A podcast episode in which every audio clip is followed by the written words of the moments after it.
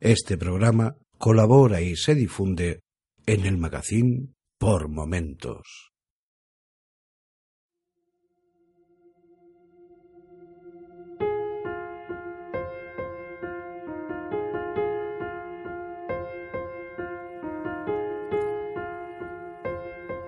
Hola a todos sed bienvenidos a una nueva cita de Palabras por Momentos. Yo soy Carlos, Carlos JG en Twitter, y este es el podcast donde mensualmente os recomiendo un libro, no necesariamente actual y siempre, eso sí, sin spoilers. Este es el episodio correspondiente al mes de noviembre de 2018. Sí, noviembre. Es verdad que llevaba unos cuantos meses sin grabar. Desde junio, creo recordar. El libro elegido esta vez es Eleanor y Park, de la escritora Rainbow Rowell.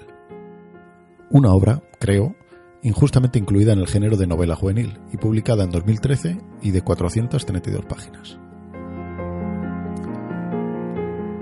Lo cierto es que una vez más no recuerdo exactamente cómo llegué a saber de esta novela, si fue por recomendación de alguien o si simplemente leí sobre ella en algún sitio. Creo recordar que fue esto último, pero no estoy muy seguro. Lo que sí estoy seguro es que en lo personal a mí esta novela me ha llegado en el momento más apropiado. Lo digo porque este es uno de los motivos por los que no he grabado desde antes del verano, aparte del parón que hemos tenido en la red por momentos durante los meses de verano. Y es que hace poco, justo al final de verano, me he casado.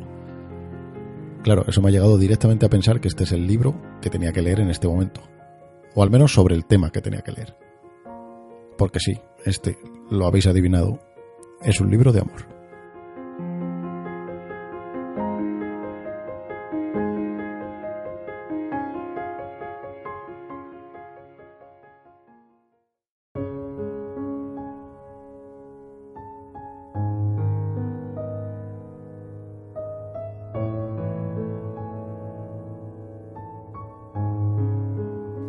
Eleanor es nueva en el instituto.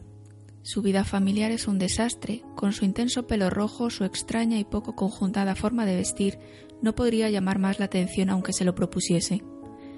Park es un chico mitad coreano. Su vida familiar es tranquila. No es exactamente popular, pero con sus camisetas negras, sus cascos y sus libros ha conseguido ser invisible. Todo empieza cuando Park accede a que Eleanor se siente a su lado en el autobús del instituto el primer día de clase. Al principio ni siquiera se hablan, pero poco a poco comparten sus hobbies y empiezan una relación de amistad para terminar enamorándose de la forma en la que te enamoras la primera vez, cuando eres joven y sientes que no tienes nada y todo que perder.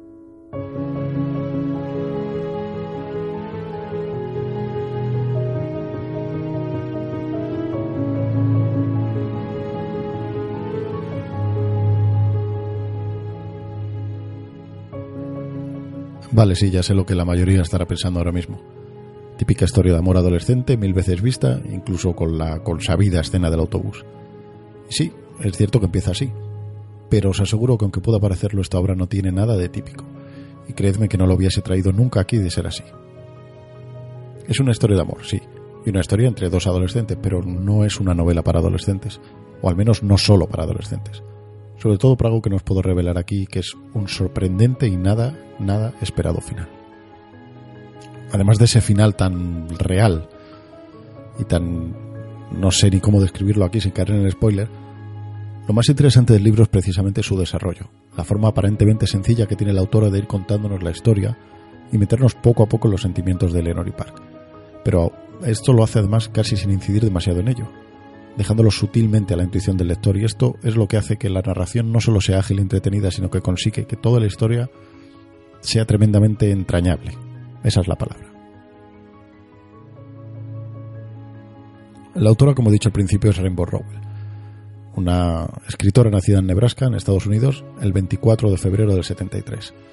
Es una escritora de novelas contemporáneas para jóvenes, y sus novelas más conocidas son eh, Eleanor y Park y Fangirl que recibieron una cantidad de elogios de crítica en todo el mundo en 2013.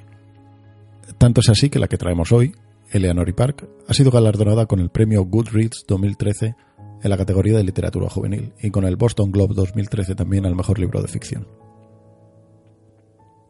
Además, en la web de Casa del Libro, por ejemplo, los lectores le otorgan una puntuación de 4,5 sobre 5 y en Amazon 4,3 también sobre 5.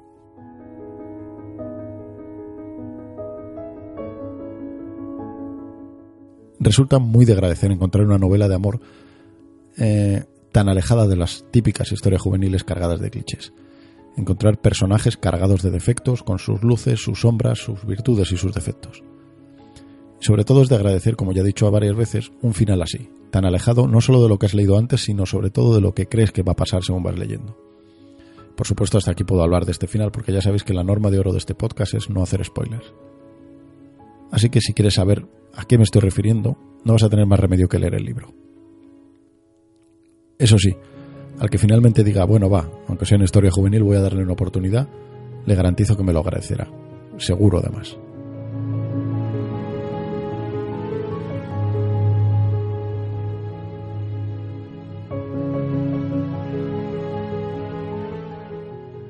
Espero que este podcast os haya gustado y aparte de pedir disculpas una vez más por la tardanza en publicar, os emplazo aquí mismo, dentro justo de un mes con una nueva novela. Hasta entonces.